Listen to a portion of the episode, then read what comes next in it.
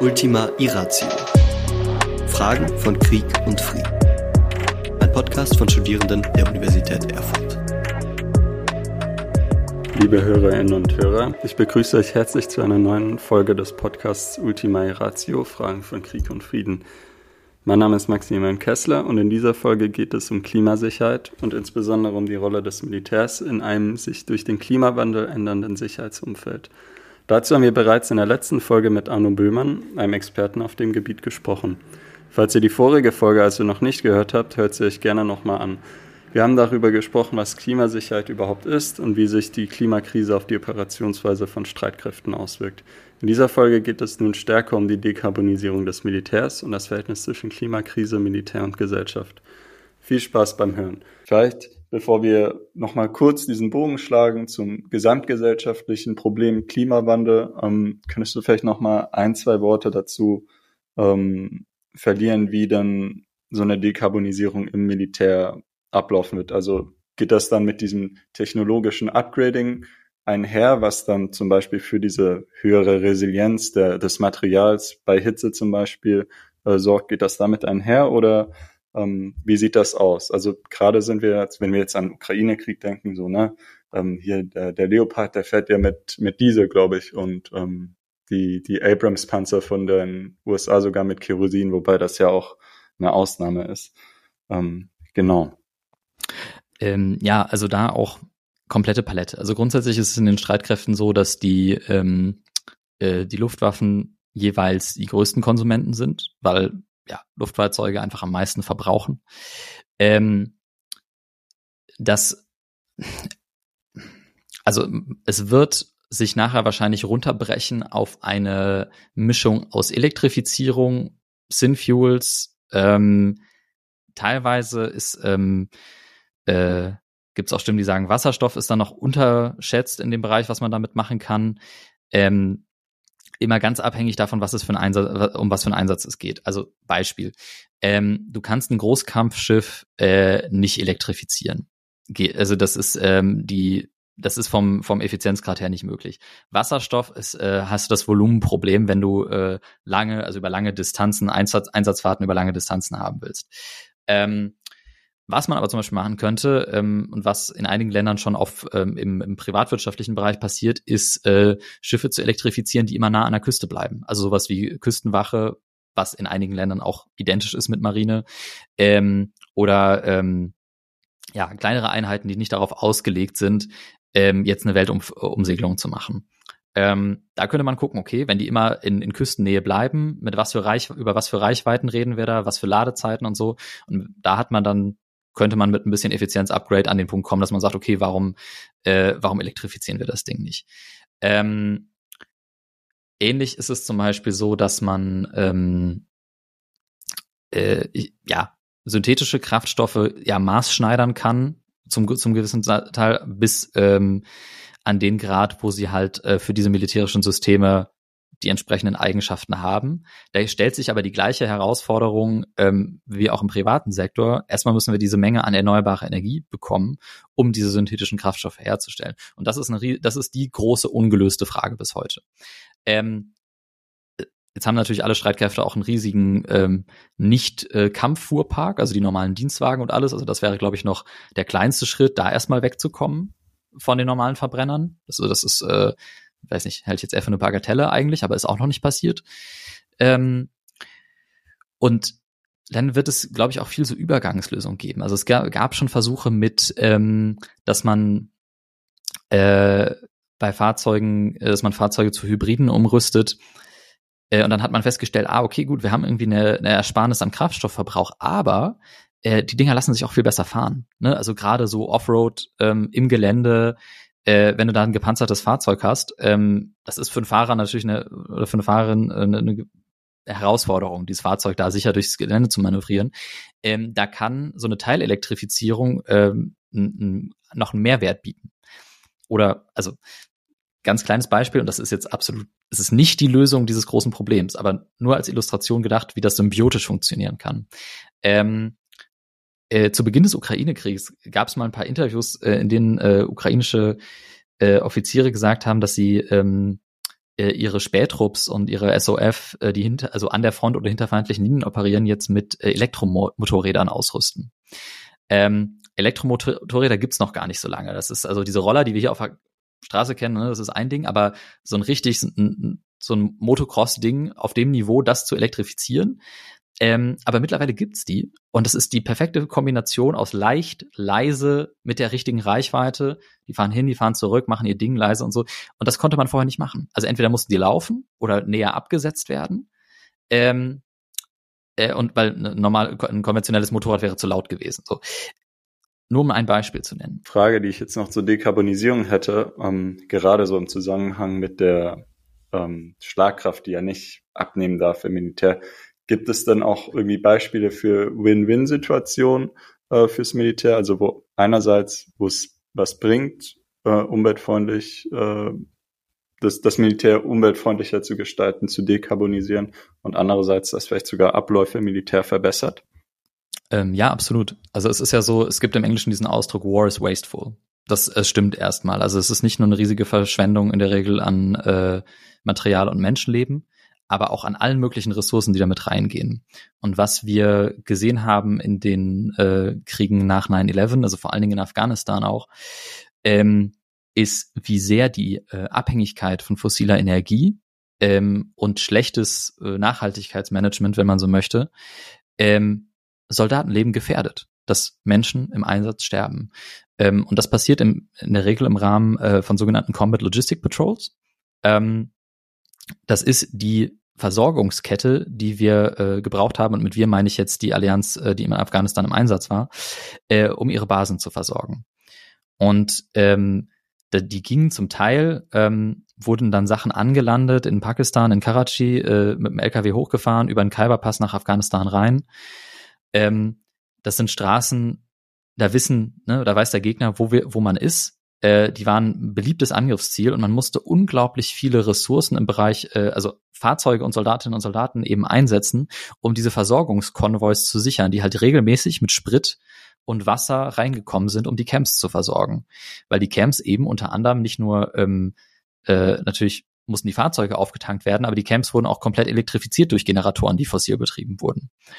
Ähm, und ein großer Teil, also nicht ein Großteil, aber ein großer Teil an Verwundeten und Toten äh, in Irak und Afghanistan sind zurückzuführen auf ähm, diese Combat Logistic Patrols und die Verwundbarkeit, die wir quasi künstlich erzeugen und ohne äußere Not durch die Abhängigkeit von diesen Lieferungen.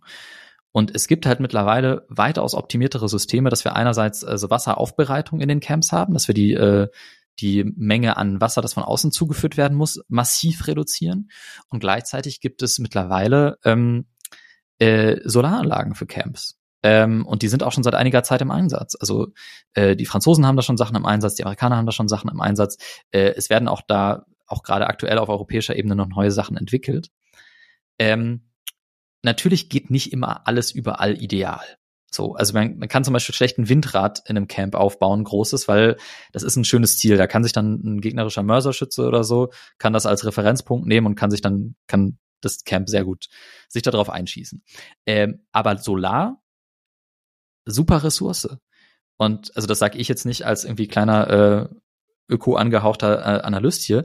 Ähm, es gibt einen Grund, warum ähm, gerade auch bei den Amerikanern ähm, mittlerweile mobile Solaranlagen auch mit in Einsatz genommen werden, auch äh, auf, ähm, äh, auf Mannschafts- und auf Zugebene, weil ähm, wir haben ja einen großen Bedarf an, an elektrischer Energie zunehmend auch, also natürlich primär für, für Funkgeräte, aber mit der Digitalisierung des, des Schlachtfeldes äh, ist das auch erwartbar, dass das noch zunimmt. So.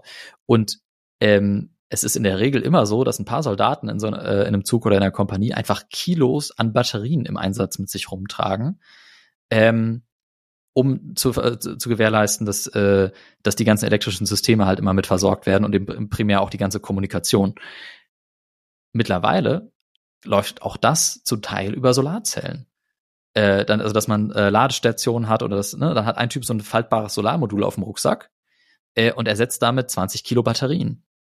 So. Also da gibt es definitiv symbiotische Effekte, wo man ähm, gar nicht, also wo das ökologische Argument nur eines unter vielen ist und eben auch in der militärischen Logik absolut funktioniert, weil es am Ende die Soldatinnen und Soldaten im Einsatz eben schützt und äh, nicht, wie man manchmal behauptet, ist dann ein Klotz am Bein ist oder eine, eine Gefährdung. Die Dekarbonisierung der Streitkräfte wird sich ähm, ganz stark in diesem Bereich auf welchen Treibstoff legen wir uns fest abspielen. Das große Problem dabei ist natürlich auch, und das ist, da steckt aber auch ein Potenzial drin, ist ähm, diese NATO äh, Single Fuel Policy. So, die NATO-Staaten haben sich darauf committed, dass ihre gegenseitigen Systeme mit dem gleichen Treibstoff funktionieren, weil man im Verteidigungsfall zu, gemeinsam operieren muss. Und dann kann man nicht für 20 Länder 20 Tanklaster dahinstellen, sondern müssen die alle über den gleichen Schlauch funktionieren. Ähm, das ist jetzt für, wenn man dieses, also diesen einen Treibstoff dann ersetzen will, natürlich eine riesen Herausforderung. Heißt aber auch, wenn man es dann einmal geschafft hat, profitieren natürlich auch alle davon. So, und ich glaube, da ist man gerade mit Hochdruck schon an einigen Stellen daran, äh, daran zu arbeiten. Okay, ja. Das ist super Und, spannend auch. Ähm, danke für die Beispiele, die das jetzt so ein bisschen ähm, anschaulicher gemacht haben. Ähm, aber hier so die ganzen ne, Wörter, die gefallen sind oder die ganzen Problemlagen Treibstoffs oder als das ganz große Ding, das ist ja eigentlich ähm, das, worüber wir jetzt sowieso immer diskutieren, wenn wir ähm, im Klima über Klimawandel und ähm, äh, Klimatransformation reden. Ähm, und da sieht man eben, der Klimawandel ist eben ein gesamtgesellschaftliches Problem. Und dabei sind wir bei der Recherche auf äh, einen interessanten Artikel von dir, den du mal geschrieben hast, hattest gestoßen im äh, Bulletin of the Atomic Scientists. Dort hattest du ein sogenanntes Military Mindset, also so eine militärische Mentalität gefordert, um den Klimawandel einzudämmen. Ähm, könntest du denn mal erklären, was du genau damit meinst, gemeint hast? Ähm, mhm. Genau, also der Artikel, der ist noch so ein bisschen, ähm, äh, ich habe auch schon wesentlich trocknere, äh, konzeptionellere Sachen geschrieben und ich habe ein bisschen äh, auch schon durchaus polemischere Sachen geschrieben. Ähm, der Artikel ist, war der erste wirkliche Artikel, den ich dazu mal so in die Welt gehauen habe. Ähm, und da, da kannst du so ein bisschen rauslesen, so wie ich versuche, diese beiden Welten irgendwie aus, also ich sage es mal ganz doof, aus denen ich da irgendwie komme, zu vereinen. Weil man natürlich weiß, ähm, also wenn man die Szene ein bisschen kennt, aber auch wenn man äh, den Diskurs in Deutschland kennt, ähm, das sind zwei völlige Parallelwelten. Ne? Also ähm, der sicherheitspolitische Bereich und die Bundeswehr im Besonderen und die Klimabewegung existieren in Deutschland aneinander vorbei. Ähm, und das ist jetzt nicht die besondere Schuld von einer Person oder einer Partei. Äh, die Klimabewegung hat da große Kontaktängste, äh, weil das, weil sie da überhaupt keinen Bezug zu hat. Ähm, muss sie auch nicht an der Stelle, hat ja genug andere Baustellen. Ähm, und äh, für die Bundeswehr ist aber, ähm, also, dass Zivilisten denen da in ihre Arbeit reinreden, ist immer, das ist immer die große schwierige Frage. So. Und ähm, deswegen ist es mir zum Beispiel halt auch immer wichtig bei den Sachen, die ich mache, ähm, also an dieser Schnittstelle zum Beispiel nicht als Aktivist wahrgenommen zu werden. So. Deswegen schreibe ich Paper mit meinen Quellenangaben und wenn da jemand äh, Fehler drin findet, darf er mir die gerne schicken und dann korrigiere ich das. Aber das muss immer ein, also ein Wiss, also das muss wissenschaftlichen Ansprüchen genügen, weil das der der Konsens ist, auf dem man arbeiten kann. Und ähm, also ich weiß nicht, ich habe mal mit äh, mit General Newgy darüber gesprochen und er meinte dann auch so zu mir, ja, weißt du, am Ende des Tages kommt dran, äh, kommt äh, runter auf Military Minds need military arguments. So. Ähm, jetzt ist es aber ja so, dass große Teile der Zivilgesellschaft, große Teile des politischen Bereichs und die Streitkräfte eben doch eigentlich ja auf ein gemeinsames Ziel hinarbeiten müssen. Und die Frage ist, wie kommt man dahin? Und wie äh, kriegt man die, äh, wie verändert man das Bewusstsein dahingehend, dass es äh, sich in einen Handlungsimpuls übersetzt, um aktiv zu werden? Weil das große Problem, was wir die letzten 20, 30 Jahre hatten, ist, alle hatten die Fakten, alle wussten Bescheid, aber keiner hat was gemacht. Das ist das große Versagen der internationalen Gemeinschaft und auf nationaler Ebene, mit dem wir uns auseinandersetzen müssen. Ähm und wenn ich in meiner Arbeit mit äh, Soldatinnen und Soldaten einen Eindruck gewonnen habe, dann ist es der, dass wenn man sie inhaltlich überzeugt hat, also wenn, äh, wenn man inhaltlich auf der gleichen Seite ist, zu sagen, okay, das ist jetzt wichtig, das ist Priorität, es ist so, man hat eine imminente Gefahr und der muss begegnet werden, dann nicht in Schockstarre zu verfallen, sondern das in Handlung zu übersetzen. Und das ist das, was ich zum Beispiel in Teilen unseres politischen ähm, äh, Diskurses häufig vermisse, weil wir halt immer noch, also wir sind jetzt in Jahr acht nach Paris, Also acht Jahre, nachdem die Weltgemeinschaft schon gesagt hat, wir erkennen das Problem an, wir wissen, was zu tun ist, jetzt geht's los, sind wir immer noch nicht da. So. Und da, glaube ich, äh, würde zum Beispiel an, an, der einen oder anderen Stelle manchmal so eine Prise Entschlossenheit helfen. Und ähm, deswegen, ich weiß nicht, ich, äh, es ist so eine Anek es ist jetzt rein anekdotisch, ne? Es ist keine empirische Evidenz. Aber ähm, ein befreundeter Soldat war mal ähm, im Rahmen ähm, der Unterbringung von Geflüchteten beauftragt worden, als Logistiker doch eine äh, Turnhalle mit ähm, Betten, Feldbetten auszustatten und da, dass da Leute einziehen können. Äh, zwei, 15, 16, irgendwie so um den Dreh. Ähm, und bei denen war das halt so, der war irgendwie morgens fünf, sechs war der, war der zum Dienstantritt, da, da lag ein Fax so von wegen, hey, sie müssen die, die und die Turnhalle ausrüsten. Dann waren die irgendwie um 7.30 Uhr standen die LKWs vorne, um 8 Uhr waren sie am Lager, um 8.30 Uhr waren sie an der Turnhalle mit 200 Feldbetten. Und dann haben sie die nächsten zwei Stunden damit verbracht, den Hausmeister zu suchen, um diese Turnhalle aufzuschließen, um diese Dinger da reinräumen zu können. Will heißen, wir haben Institutionen und wir haben Kapazitäten. Also andersrum, wir haben Institutionen mit Kapazitäten, die in der Lage dazu sind, Probleme auch zu lösen. Es ist nicht immer so, dass wir Problemen machtlos gegenüberstehen. Ähm, aber wir müssen eben den Institutionen auch diesen Handlungsimpuls mitgeben. Und das ist was im Streitkräftebereich, wo ich glaube, wenn man diesen Common Ground der Gefahrenanalyse erstmal erreicht hat, dann kann man eben auch sagen, Military Mindset, wir gehen da jetzt rein ähm, und wir lösen das. Und ich habe mal jemanden gefragt, so hey, das Militär hat doch Elektriker. Die haben doch äh, tausende handwerklich äh, versierte Menschen. Warum sind noch nicht auf allen Kasernendächern äh, Solarzellen? Und dann hieß es, ja, äh, bis vor ein paar Jahren wäre das gegangen, hätten wir gerne gemacht, aber äh, EU-Vergaberecht. Äh, das ist jetzt ein, ein, öffentlicher Auftrag und der muss ausgeschrieben werden und das können wir nicht einfach so machen. Denke ich mir so, verdammt, okay, dann muss das, ne, dann müssen die Schnittstellen halt wieder Hand in Hand gehen. Dann muss die Politik die Grundlagen schaffen, dass man eben zur Erreichung eines so übergeordneten Zieles eben bestimmte Vergaberichtlinien eben auch einfach mal vereinfacht oder anpasst. Und dann kannst du die Leute benutzen, ähm, um eben ja zu handeln ja. Sachen voranzubringen, in die Hand, also in die Aktion reinzugehen. Weil ich glaube, das ist für alle Menschen, die sich mit Klimapolitik beschäftigen, der Frustfaktor Nummer eins ist, die Handlung fehlt. Sehr mhm. viele Menschen sagen sehr viele richtige Dinge. Wir haben eine gemeinsame Faktenbasis, aber die finale Handlung fehlt. Mhm.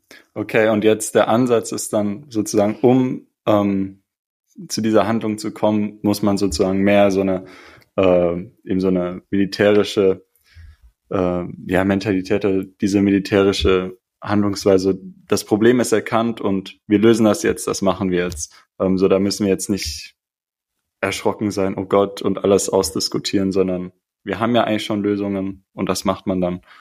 Ähm, mhm. genau, genau, also es ist ja so, also es ja. sind noch nicht alle Fragen gelöst. Es sind ja. Sachen, da ja. sind die Probleme, die sind jetzt gerade, da sind wir in der Lösungsfindung. Es gibt aber Lösungen, die schon fertig mhm. entwickelt sind. Ne? Und äh, also die Nutzung von Solarenergie ist eine von den Sachen, die am besten vorangetrieben und entwickelt ist. Die ist einsetzbar. Die haben wir. So. Ähm, und ich glaube, das ist, man, man muss eben aus diesem schockstarren Moment rauskommen. So, ja. also es gab ja, schlüpfe ich einmal an der Stelle einmal ganz kurz zurück in meine alte Rolle. Ähm, es gab unglaublich viel Kritik, als äh, Greta diese Rede gehalten hat, äh, I want, mit I want you to panic, ne? Und das war, also wurde zerrissen in den Feuilletons von, von links nach rechts. Aber also weil, weil die halt suggeriert wurde, sie will Chaos, ne, so, so, so nach dem Motto, ich, bla, ich will, dass ihr panisch rumläuft und irgendwie schreit und die Hände über dem Kopf zusammenschlagt. Nein.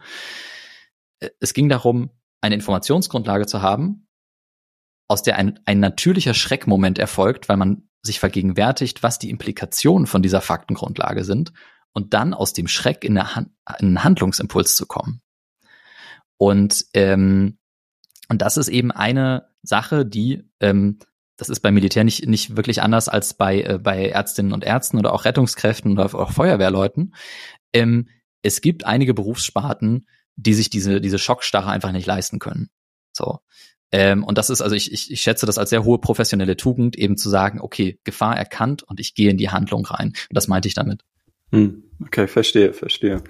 Ähm, genau, also diese sehr, ähm, ja, ähm, eine sehr starke, ja, viel aktivere ähm, Einstellungen und Handlungsbereitschaft, äh, um ja. den Klimawandel zu bekämpfen.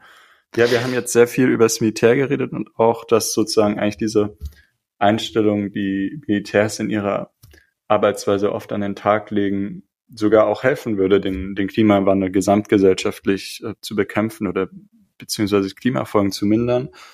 Ähm, gleichzeitig darf ich, darf ich noch einen, kurz, einen kurzen Nachsatz dazu sagen? Äh, ja, ja. Klar. Also zu, zu dem Military Mindset, weil also ja. ich, ich mir sehr gut vorstellen kann, dass das auch, äh, dass man das auch falsch verstehen kann und dass das ähm, ähm, also es gibt äh, auch äh, in dem das, das, im Diskurs in Deutschland auch eine Strömung von äh, Menschen, die äh, ein Argument äh, bringen, was ich äh, explizit nicht zurückweisen will, sondern ganz im Gegenteil, was ich noch anerkennen möchte, ist ähm, die Idee, dass man ähm, quasi durch die Versicherheitlichung, also durch die durch die Securitization des Themas, ähm, nachher in eine Logik reinkommt, ähm, die in sich wieder neue Probleme schafft. Versicherheitlichung bzw. Securization ist ein Konzept aus den internationalen Beziehungen. Betrachtungsgegenstand sind all jene Politikbereiche und Sachverhalte, die von verschiedenen Akteuren zu einer Sicherheitsfrage erklärt werden, unabhängig davon, ob sie traditionell sicherheitspolitische Relevanz haben oder nicht. Häufig wird die Versicherheitlichung einzelner Politikbereiche als kritisch gesehen, da dies oft zur Aushebelung von rechtsstaatlichen Prinzipien führt. So können beispielsweise wichtige demokratische Prozesse außer Kraft gesetzt werden, um eine schnelle Reaktion auf eine so dargestellte Gefahrenlage zu garantieren, unabhängig davon, ob die Gefahrenlage eine so schnelle Reaktion bräuchte. Problematisch ist besonders, dass die Umgehung demokratischer Prozesse nach Beendigung der Gefahrenlage oft nicht mehr rückgängig gemacht wird. Demokratie also dauerhaft geschwächt wird. Neben demokratischen Prozessen führt eine starke Versicherheitlichung von Sachverhalten auch häufig zur Missachtung von Menschenrechten. Neben demokratischen Prozessen führt eine starke Versicherheitlichung häufig auch zur Missachtung von Menschenrechten. Dies ist beispielsweise im Falle der Misshandlung und Folter zahlreicher Terrorverdächtiger durch die USA im Rahmen ihres Kriegs gegen den Terror zu beobachten. Und das würde sich, um jetzt mal ein Beispiel zu nehmen, äh, wir haben vorhin angesprochen, es wird, es gibt, wird ein paar große Migrationsbewegungen geben, ähm, und das, da würde dann die Gefahr bestehen, wenn wir das alles zu einem Sicherheitsthema machen und dann da irgendwie das Militär in die erste Reihe stellen, dass wir in eine Situation kommen, wo unser, unsere Streitkräfte an der Grenze stehen, um auf Klimaflüchtlinge zu schießen. Das wäre so ganz überspitzt, aber auf den Punkt runter. Das ist so das ist ein Angstszenario, vor dem einige Analysten und Forscherinnen und Forscher Angst haben. Ähm, und ich glaube, das ist nicht unbegründet. Also ich glaube, das ist was, wenn man es falsch macht, kann das, können wir da landen. Da können wir allerdings auch landen, beziehungsweise da sind wir halt fast schon gelandet, äh, völlig ohne Klimakrise äh, 2014, 15. Ähm, das ist da ist dann wieder der gesamtgesellschaftliche oder der, der All-of-Government-Approach gefordert zu sagen, man nimmt eben diese staatlichen Ressourcen und setzt sie zielgerichtet ein, im Einklang mit unseren Werten, im Einklang mit internationalem Völkerrecht etc. Ähm, weil ich glaube, das ist eine, ähm, die, dass man anfängt, das Militär für Sachen zu einzusetzen, für die es ursprünglich das nicht in den ursprünglichen Aufgabenbereich des Militärs zählt. Ja, das mag das Militär selber auch nicht. Und damit gehen Risiken ein, einher. So. Und die müssen wir, die kann man aber ähm, vorab adressieren. Da kann man vorab sagen, okay, wir machen hier eine Aufgabenteilung, wir machen Präventionsmechanismen, wir gucken, wofür wir wen wann wo einsetzen, mit welchen Ressourcen. Ähm, wofür ich nur plädieren würde an der Stelle ist zu sagen, wenn man sich die Streitkräfte ähm, als Institution mal so ganz, ganz undogmatisch anguckt, was ist das? So, das ist ein Personalkörper des Staates. Ähm, in Deutschland sind es 200.000 äh, Personen, die als Aufgabe haben, die Sicherheit von Staat und Bevölkerung äh, zu gewährleisten, beziehungsweise zu erhöhen, beziehungsweise zu verteidigen da steht erstmal grundsätzlich nicht drin, die schießen auf irgendwas. Das ist das, was historisch als Institution aufgebaut ist. Das ist das, wie ähm, Krieg funktioniert. Aber im Prinzip verfügen wir über einen Personalkörper von 200.000 Personen mit Unmengen an technischem Gerät, mit Unmengen an Expertise, mit Unmengen, also Unmengen ist jetzt an der Stelle vielleicht das falsche Wort, aber substanziellen finanziellen Ressourcen, die dafür da sind, Sicherheit zu gewährleisten. Und wenn die Sicherheit durch etwas anderes bedroht ist als einen anderen staatlichen oder nichtstaatlichen Akteur, dann gibt es durchaus die Möglichkeit zu sagen, wir nutzen diese Ressource, um Sicherheit, und das kann eben an der Stelle explizit staatliche Sicherheit, aber eben ganz klar auch menschliche Sicherheit sein, zu erhöhen. Beispiel Ahrtal, ne, ist die Bundeswehr auch reingegangen und hat Schlamm weggeschippt. Also das ist so das, das ist so das Ding. Und das ist halt was, was außerhalb von Deutschland noch viel, viel normaler ist. Es gibt ähm, in Spanien, also, äh, ähm, ich werde das jetzt nicht aussprechen, weil mein Spanisch katastrophal ist, ähm, aber die Spanier haben äh, vor einigen Jahren äh, die, die UME eingeführt. Die UME ist eine Teilstreitkraft analog zu, äh, was in Deutschland Heer, Luftwaffe, Marine, SKB ist, also SKB ist die Streitkräftebasis, ähm, gibt es in Spanien noch zusätzlich die UME und das ist eine militärische Zivilschutzeinheit im Prinzip. Die haben eigene Bergepanzer, die haben Löschflugzeuge, das sind Soldatinnen und Soldaten, die aber, ähm, Spanien ist, äh, wird jedes Jahr heimgesucht von Waldbränden es wird auf absehbare Zeit nur noch schlimmer. Die können aber eben auch, wenn sie dem, wenn in Spanien gerade nichts ist und der Befehl kommt, dann springen die ins Flugzeug und sind in, einer, in zwei Stunden in Griechenland und dann helfen sie den Griechen bei ihren Waldbränden. Ähm, und äh, die sind äh, mittlerweile international als Ausbilder und als Hilfskräfte extrem gefragt. Ähm, und das war eben zum Beispiel nur um eine, also eine, den deutschen Ansatz mal zu vergleichen mit was anderem. In Spanien hat man halt gesagt, okay, wir etablieren quasi sowas wie THW als eigenen Arm der Streitkräfte. Das kann man gut finden und kann man schlecht finden, aber das ist erstmal so die Realität, dass in unterschiedlichen Ländern da äh, entsprechende Ansätze gefunden werden. Und irgendwo sind die Streitkräfte halt immer mit drin. Die kommen aus der Rolle auch nicht raus. Ja, ich denke, das war ein, eigentlich schon ein ganz gutes Schlusswort. Du hattest jetzt schon Versicherlichung aufgenommen äh, und ähm, aber das, das ist ja gut, das, ähm, äh, um da klar zu machen, ja, ähm, wir müssen den Klimawandel eben als so eine Bedrohung erkennen, ähm, dürfen aber auch nicht zu sehr dann in diese ähm, das zu sehr versicherlichen und zu sehr in so eine rein, wir müssen jetzt handeln und wenn man das auf die Spitze treibt, wenn die falschen Personen an der Macht sind, dass, äh, dass man dann, ähm, äh, wie du meintest, zum Beispiel auf Flüchtlinge schießt, sondern dass das immer in unseren, innerhalb unserer, in, innerhalb unserer demokratischen Werte stattfindet. Ähm, und eben, dass es diese gesamtgesellschaftliche Aufgabe ist, wo das Militär einfach nicht aus der Lösung wegzudenken ist. Genau, also es geht ja. nicht darum, da unkritisch ranzugehen. Also das ist, das, das ist mir persönlich auch wichtig so. Ähm, aber es geht darum, eben erstmal, also vielleicht das Militär auch nicht vorab zu dämonisieren. So, ne? Also es ist, wir haben eine Parlamentsarmee in Deutschland als Teil eines demokratischen Rechtsstaates. Ähm, und eben zu sagen, diese, die Bewältigung der Klima, Klimakrise ist eine derartig gigantische Aufgabe, dass wir es uns überhaupt nicht leisten können, diese Parallelexistenz ähm, von unterschiedlichen politischen Interessengruppen, wirtschaftlichen Interessengruppen ähm, und staatlichen Institutionen äh, einfach weiterzuführen, dass die einfach alle aneinander vorbeiarbeiten. Ähm, das ist was, das können wir uns heute eigentlich nicht mehr leisten. Ja, ja, genau. Ich denke, das ist ein gutes Schlusswort.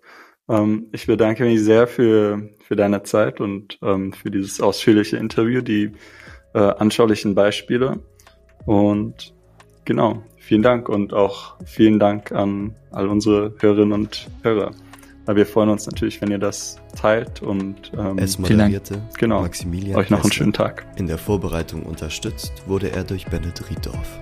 Schnitt und Audiodesign Adrian Lächele. Öffentlichkeitsarbeit und Marketing Fabian Schulte und Daria Tenkhoff. Projektleiter ist Bennett Rieddorf. Konzeption und Recherche übernahmen Jana van Elk, Mireille Nassiev, Maximilian Kessler und Julia Alexandra Ackermann.